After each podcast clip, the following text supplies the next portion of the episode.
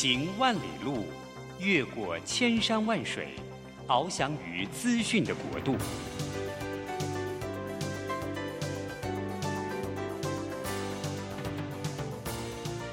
以全方位的视野，飞向更高更远的目标。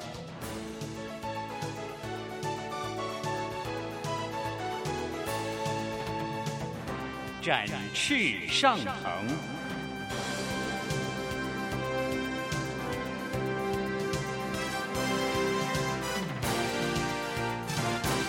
欢迎大家来到愉快读好书，我是于国定。每个礼拜一的早上，我们要跟大家在空中相会。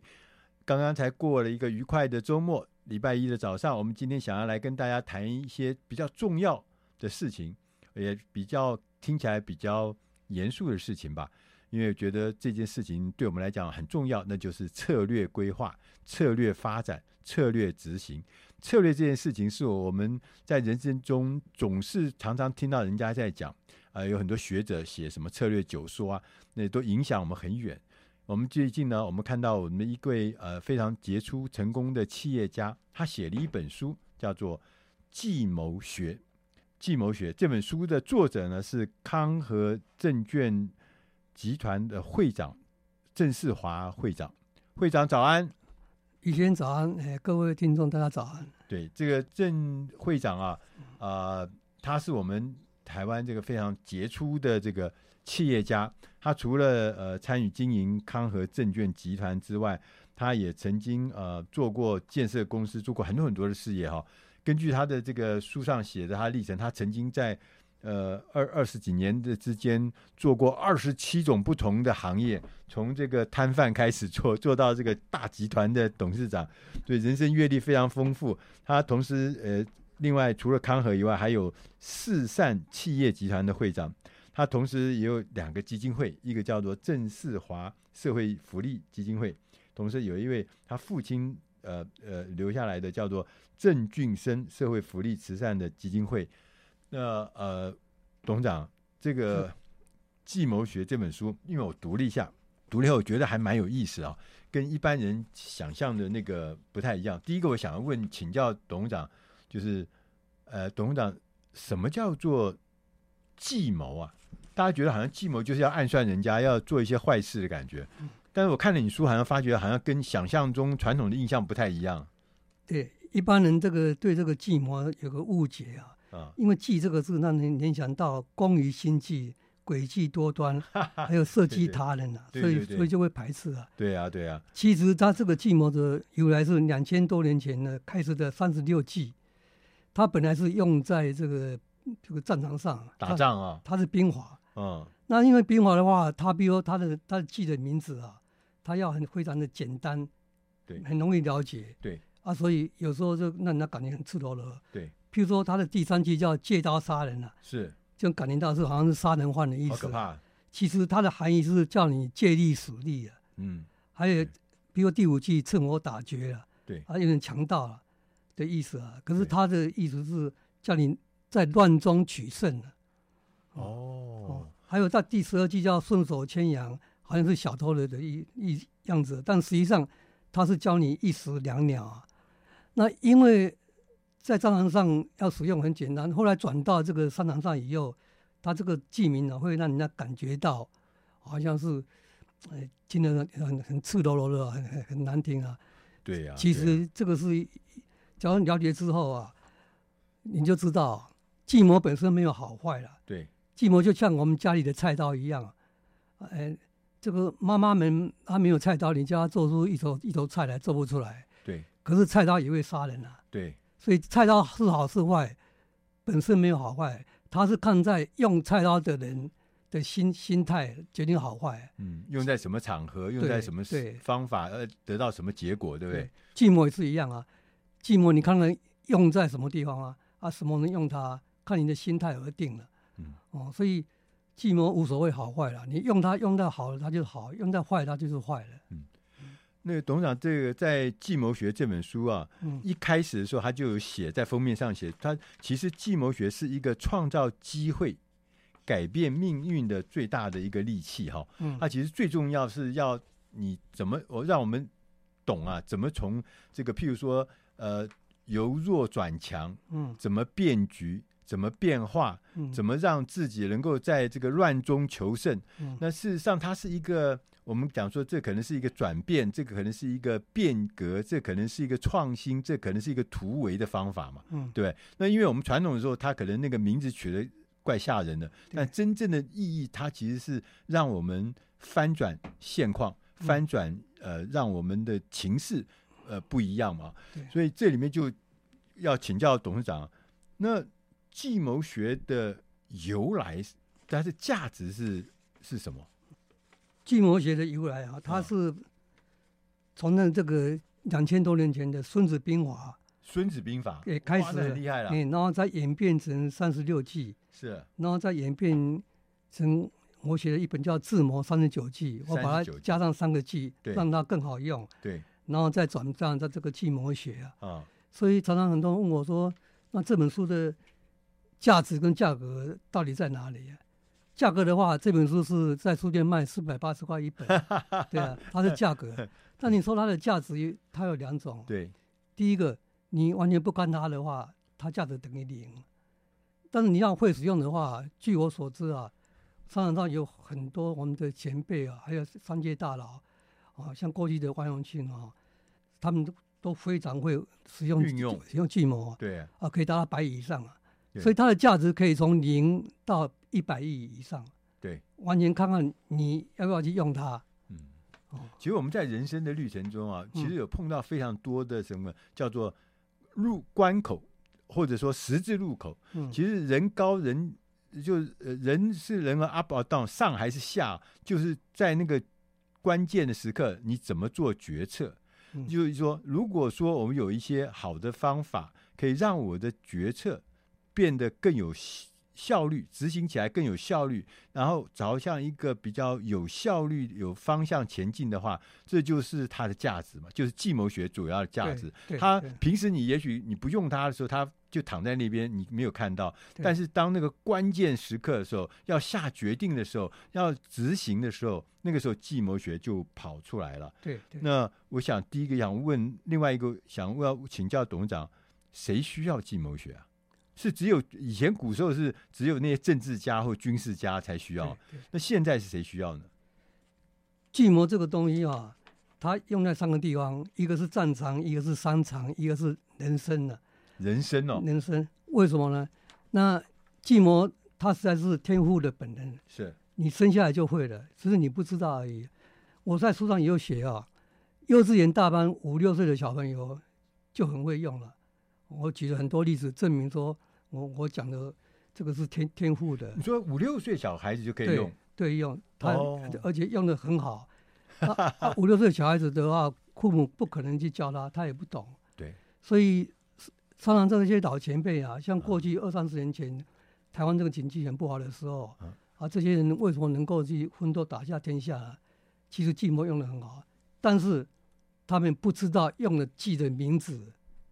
对，不知道记名，但是他会用，它是一个逻辑嘛，哈。对对，因为记名是有三十九个，那我在书上都特别说，把人类的那那个行为模式啊，把它解析出来，是它是哪使用哪个记，这样的话你才有办法去用什么去去回复它。嗯，所以把它分析之后，你就知道啊，这个计谋在我们四周啊，每天都存在，每一个人都会用。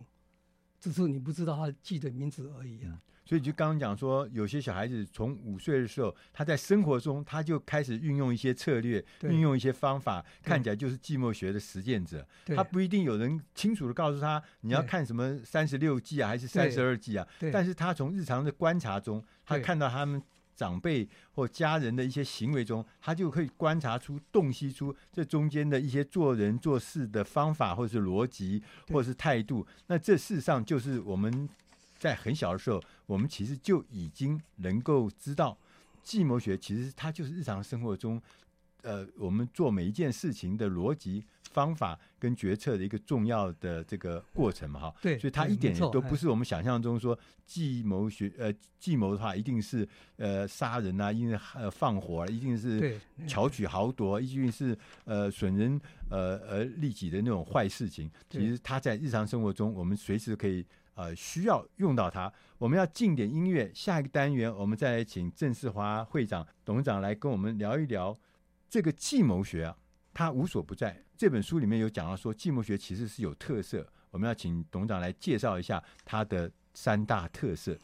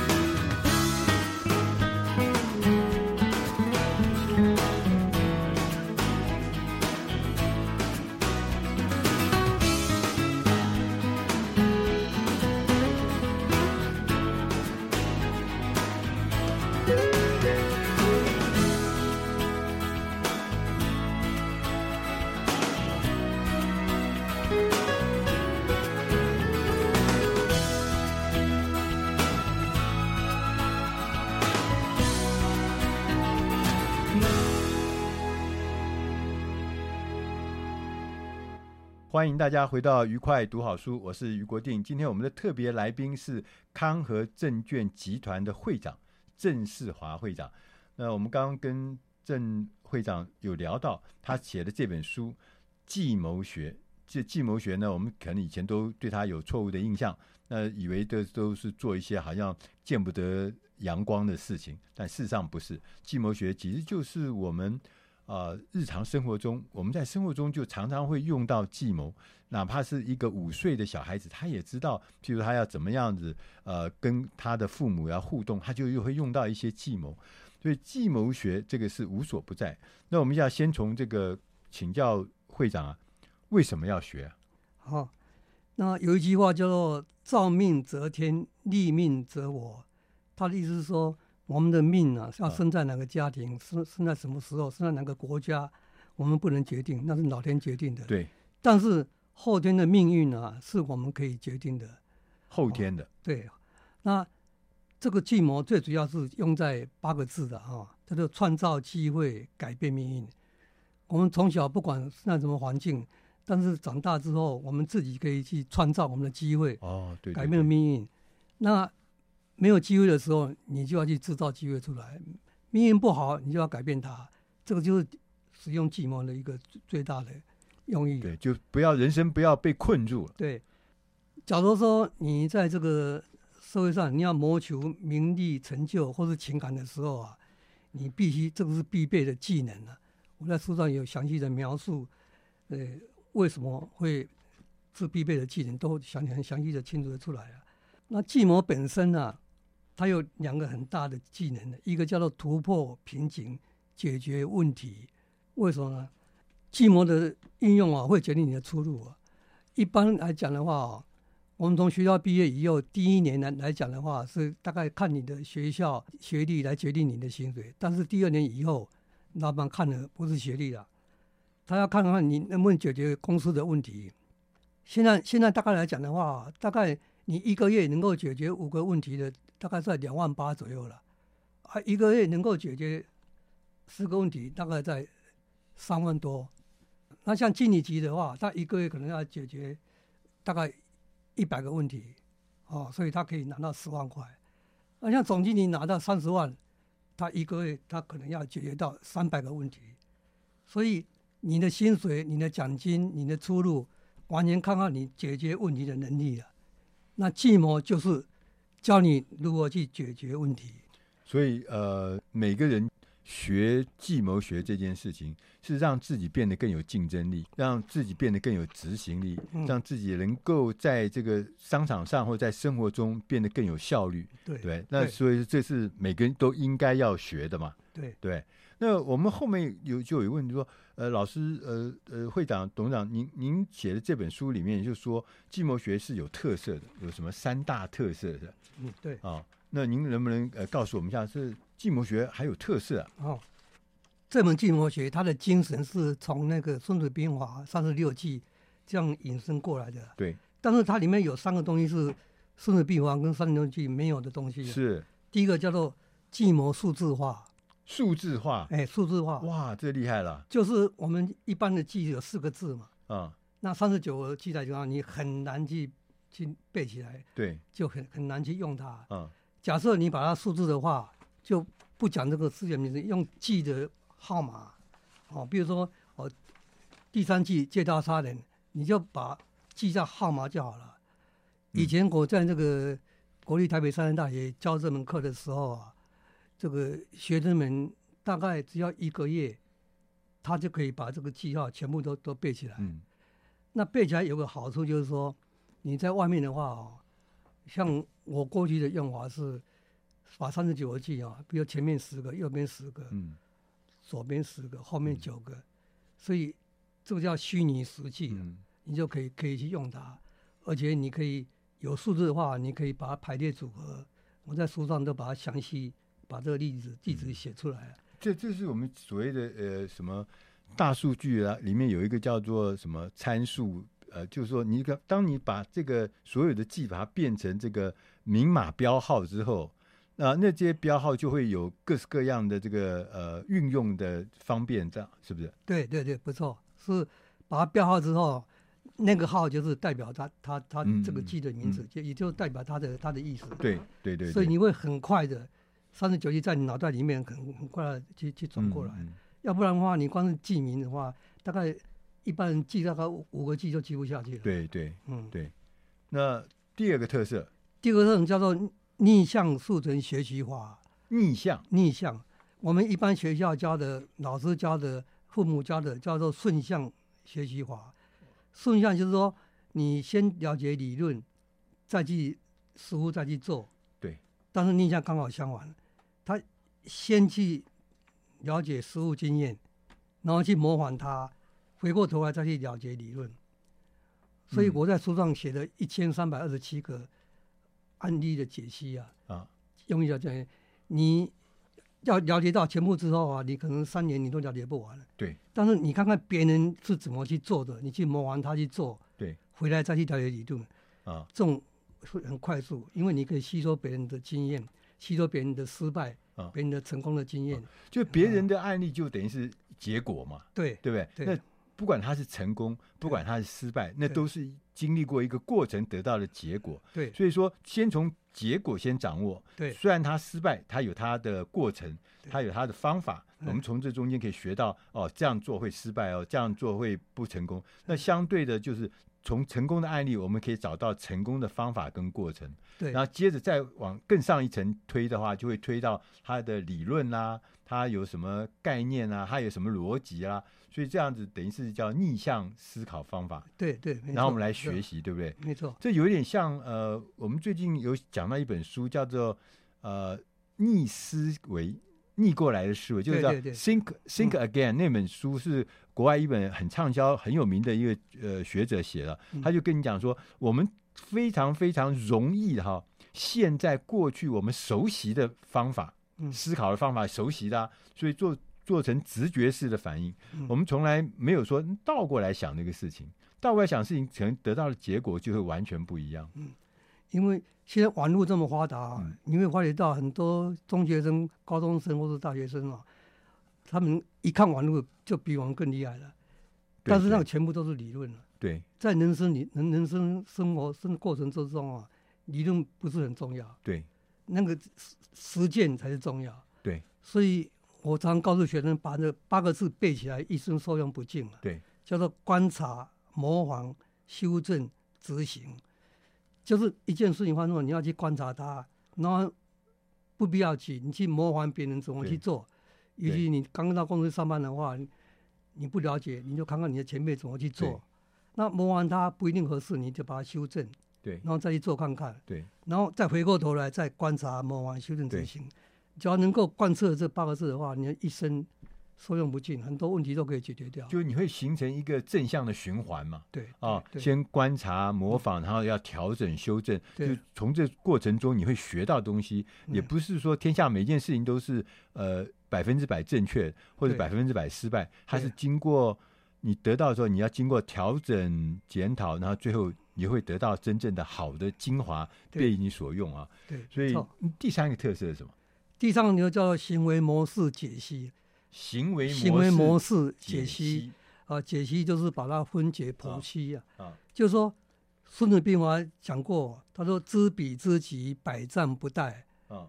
他说你知道对方，知道自己的优缺点，你打打仗都不会失败了。是啊，那从这这句话来讲的话啊，就是说知彼放在前面，你要先了解对方。所以先把对方的行为模式，他先做一个动作，讲一个话，他的用意在哪里？对，你要先了解，叫知彼。那你了解他这种话，你把它归纳成记的名字。比如说，他做这个动作就是第三计啊，窃盗杀人。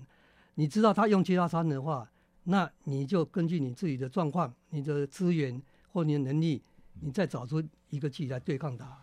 你这样就是有有一个目标了啦。对。不像一般的话，你搞不清楚别人在做什么，你当然就没有办法去去去应对嘛。对，啊，对。当我们能够了然于心啊，就是说你看到这件事情，他的行为，他的这个方法的时候，你了然于心，你知道他在做什么事情。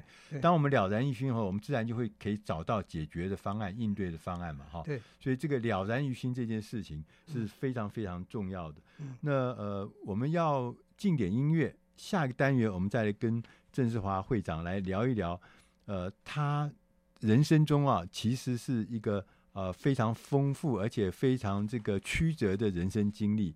那很多的事情，对我们来看，我们可能都早就被他被这样的人生经历呃被折腾的歪七扭八。可是会长不但没有歪七扭八，还那个越来越兴旺。这中间可能跟计谋学有关。我们要来下一个单元再来请教如何将计谋学用在我们的实际生活中。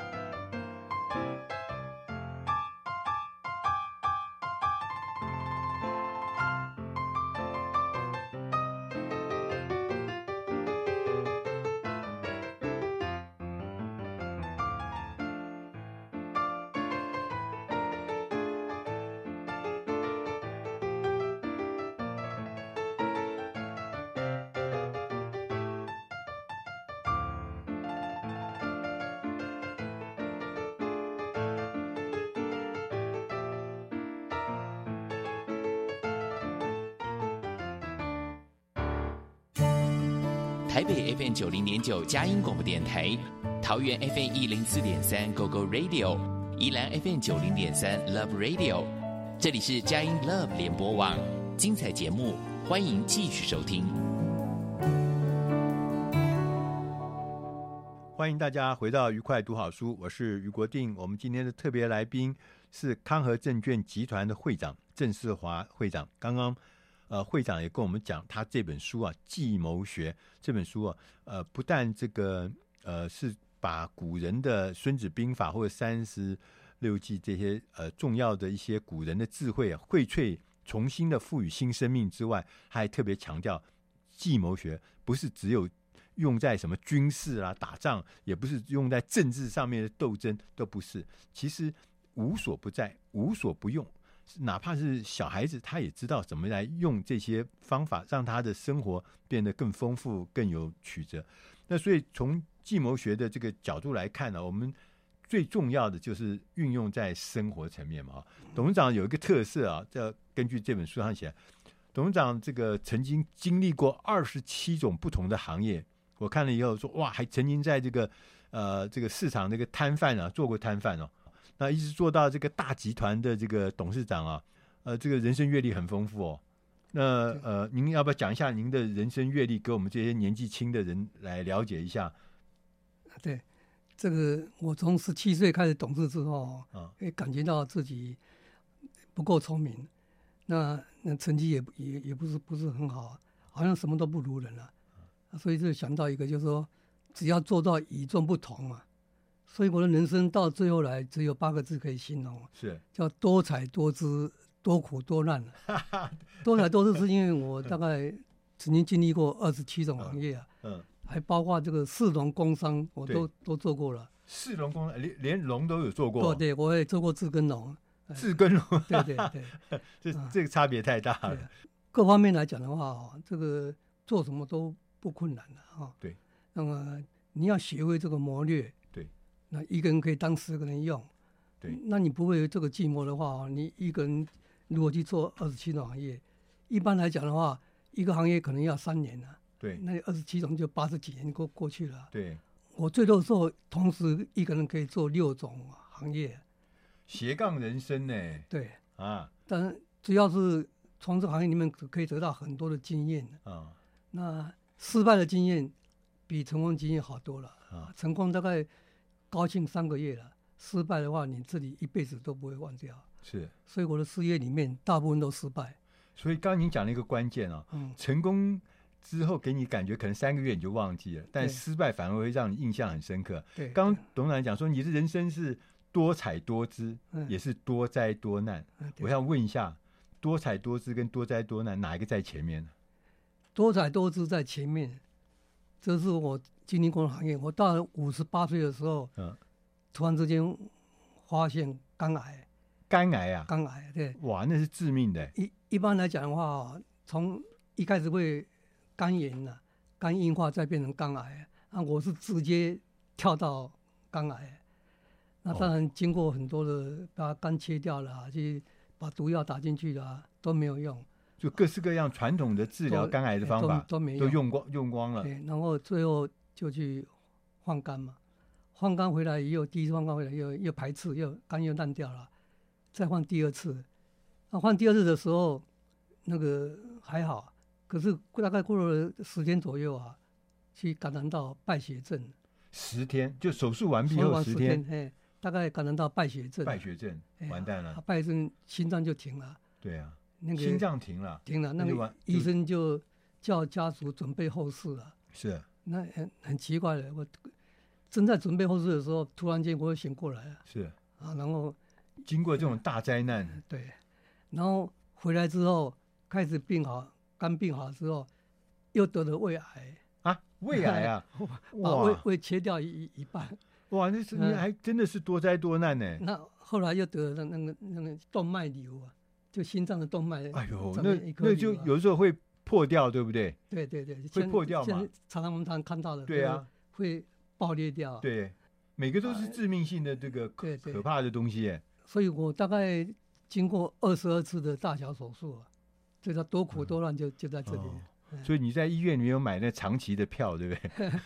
那时候台大是跟那个厨房一样，嗯，一个礼拜最少要四四天在台跑台大。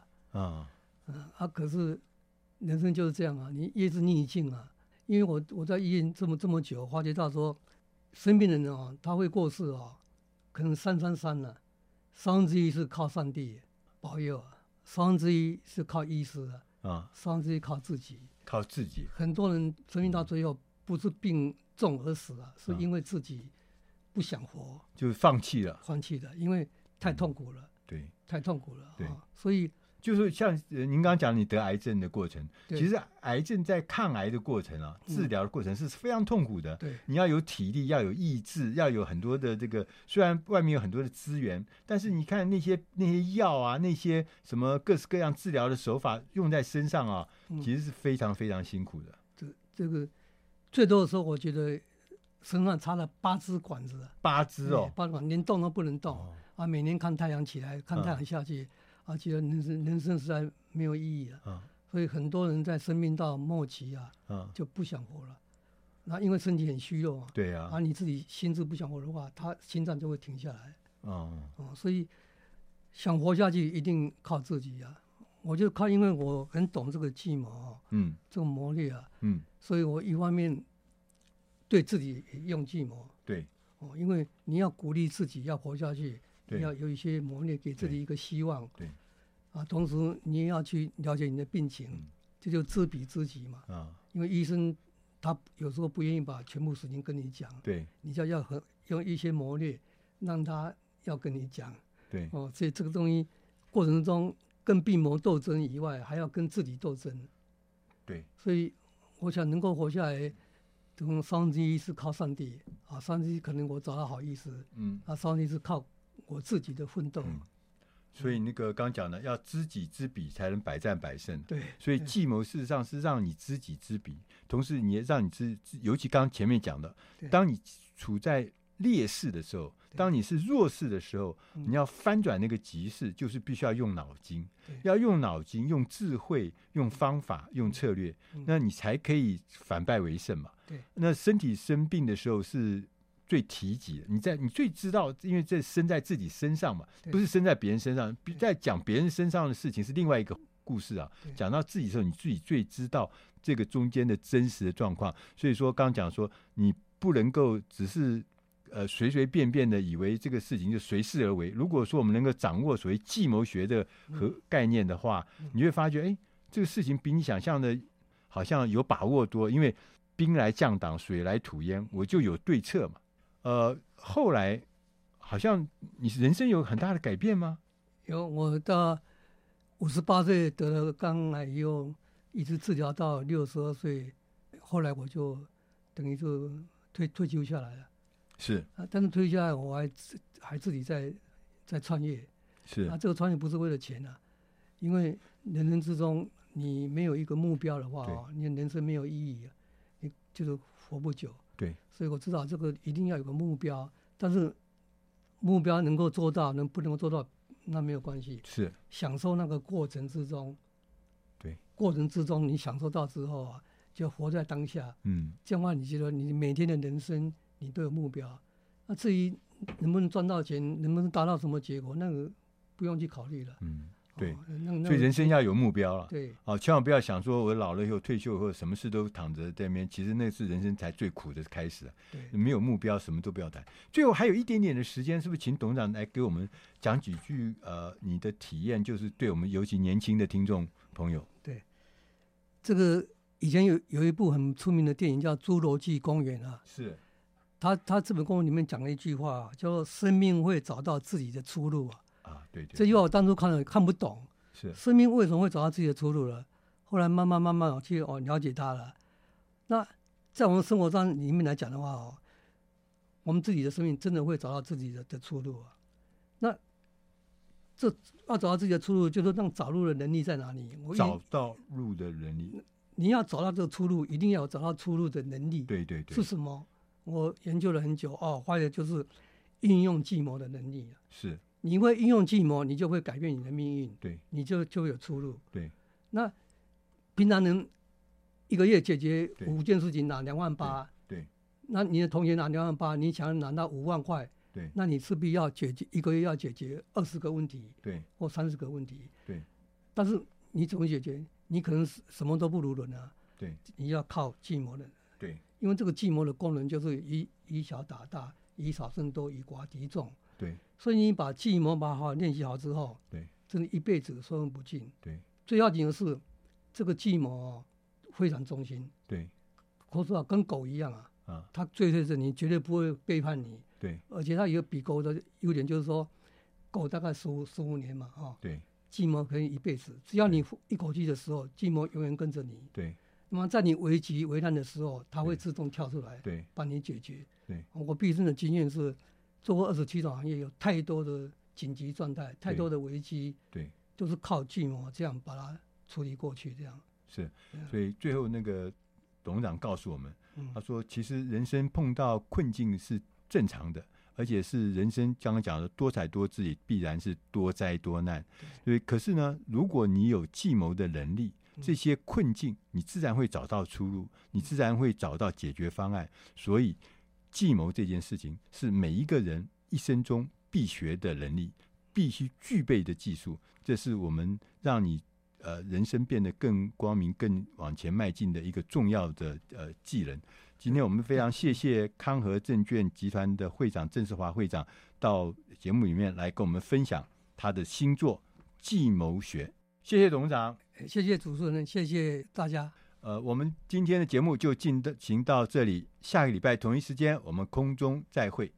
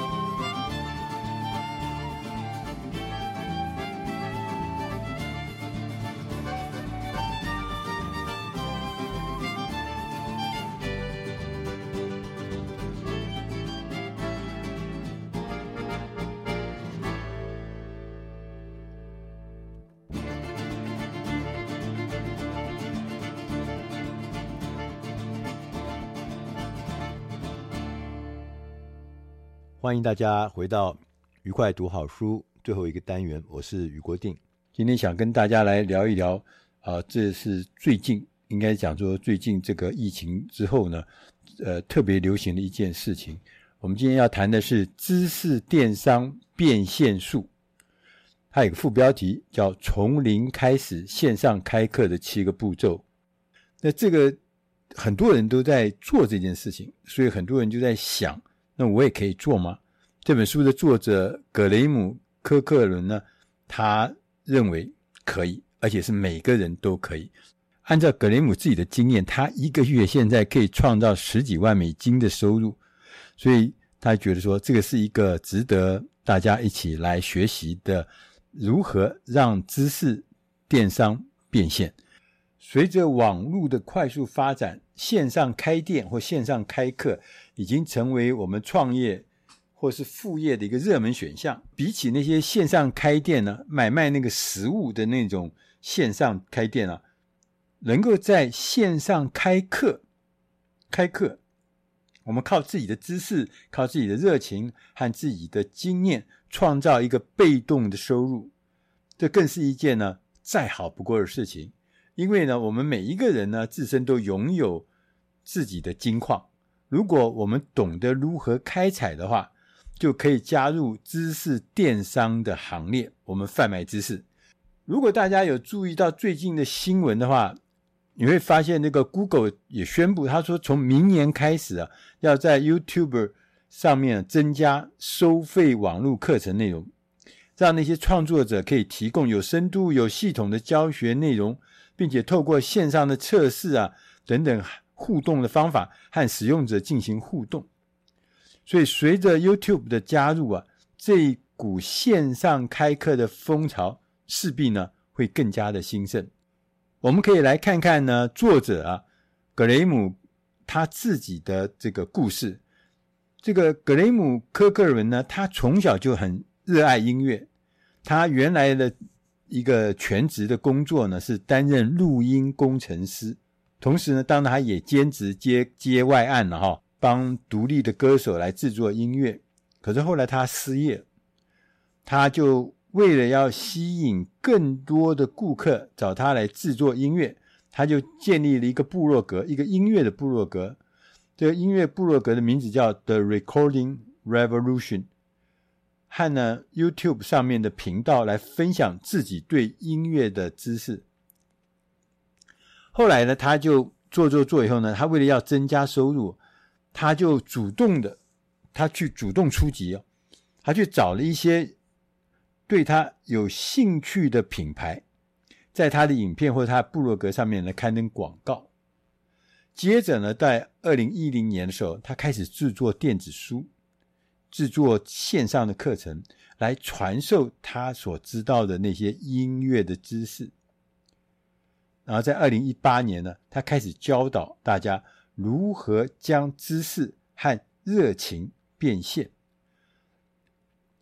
所以，我们今天的这本书呢，也可以说是作者他进一步的。他除了做电子书、做线上课程之外，他也进一步用书的方式来将他的知识、将他的热情跟他的经验分享给大众。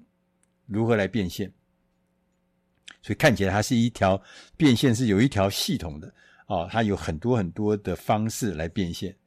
那他说，变现你要开这个线上课程，你从零开始嘛，哈，你什么都不知道，你什么都没有，但是呢，你要按照他建议的一些步骤，这是他多年经验所归纳出来的。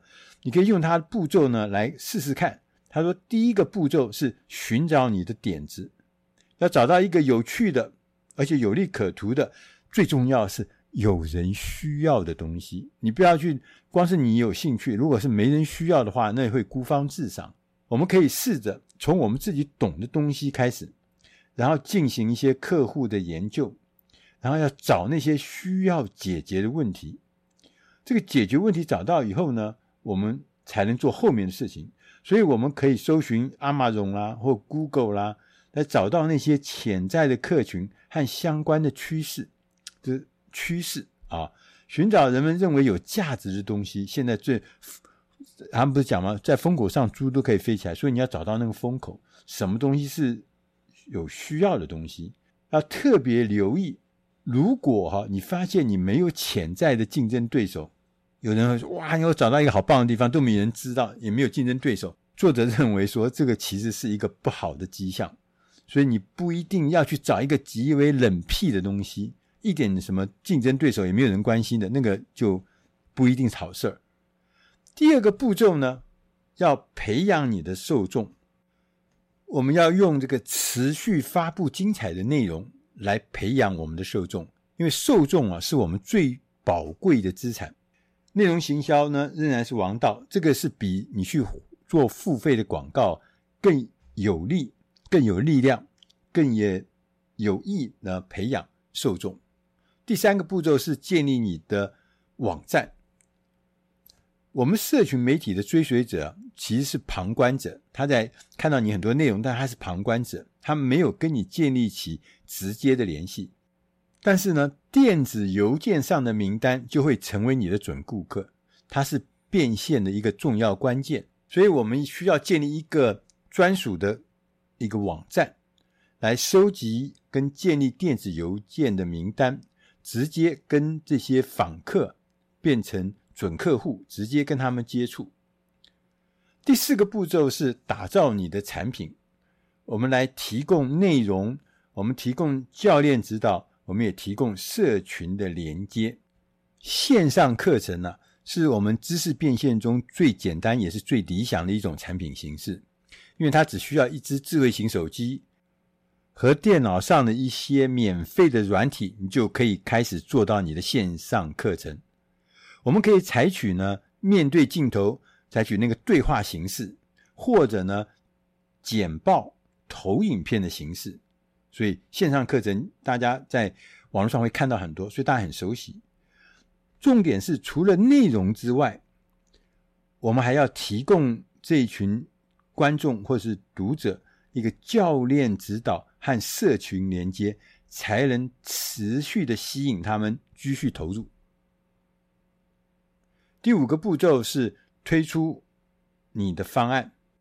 一般来说，这个线上课程，我们用定价来区分的话，有三个不同的等级。第一种叫做迷你型课程，大概是两到三小时的课程，短的。它专注是解决一个具体的问题。在美国的话，它的收费大概是四十七块美金到九十七块，大概一千多块到三千块之间。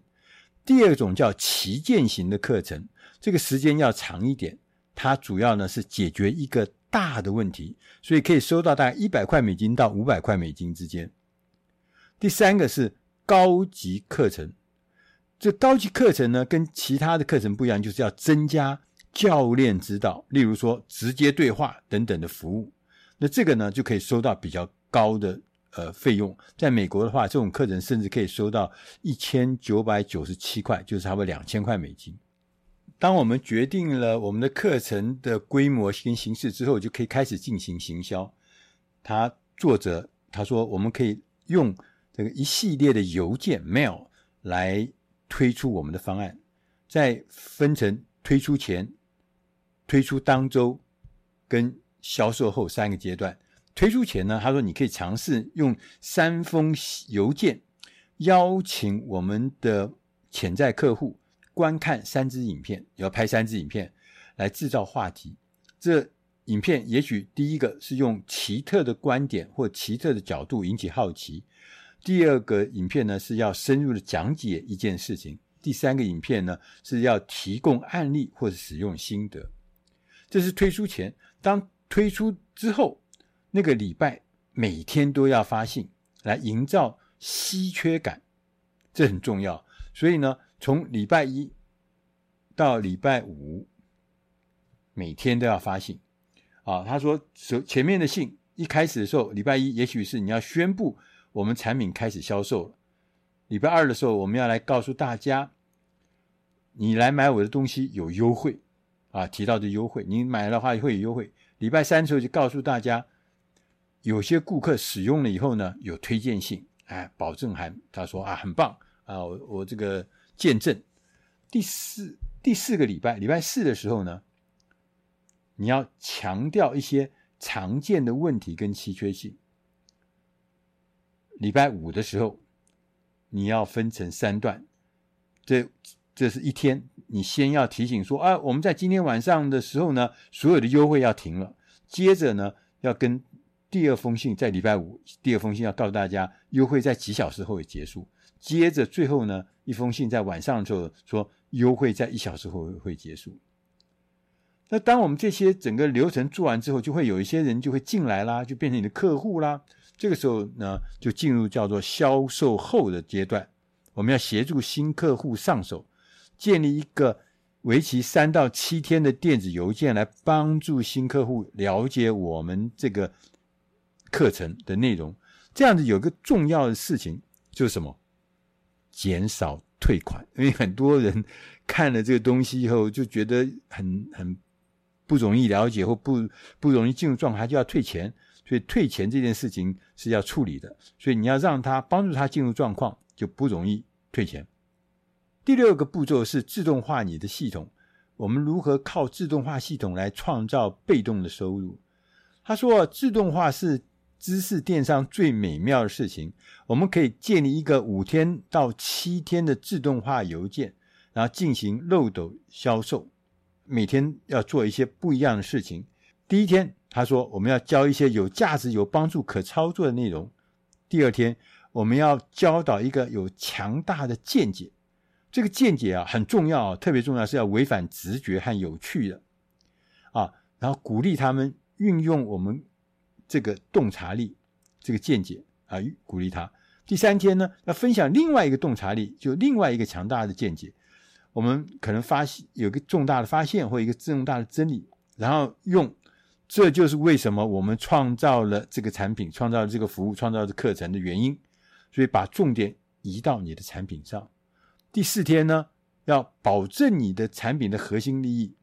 所以这时候可以推出一个，也许是推荐信啦，或者是证言式的这个文字啦，让那些潜在的客户还没有买的。还没有掏钱的人，继续增加那个价值感，哎，所以最后我们讲说，第四天就是要附上你的保证，东西好，好的不得了。